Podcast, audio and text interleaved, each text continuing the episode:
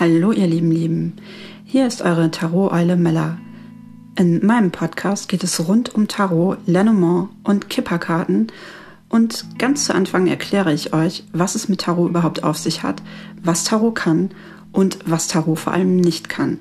Mit Tarot kann man nämlich nicht die Zukunft voraussagen. Ihr wollt mehr wissen? Dann schaltet doch gerne ein.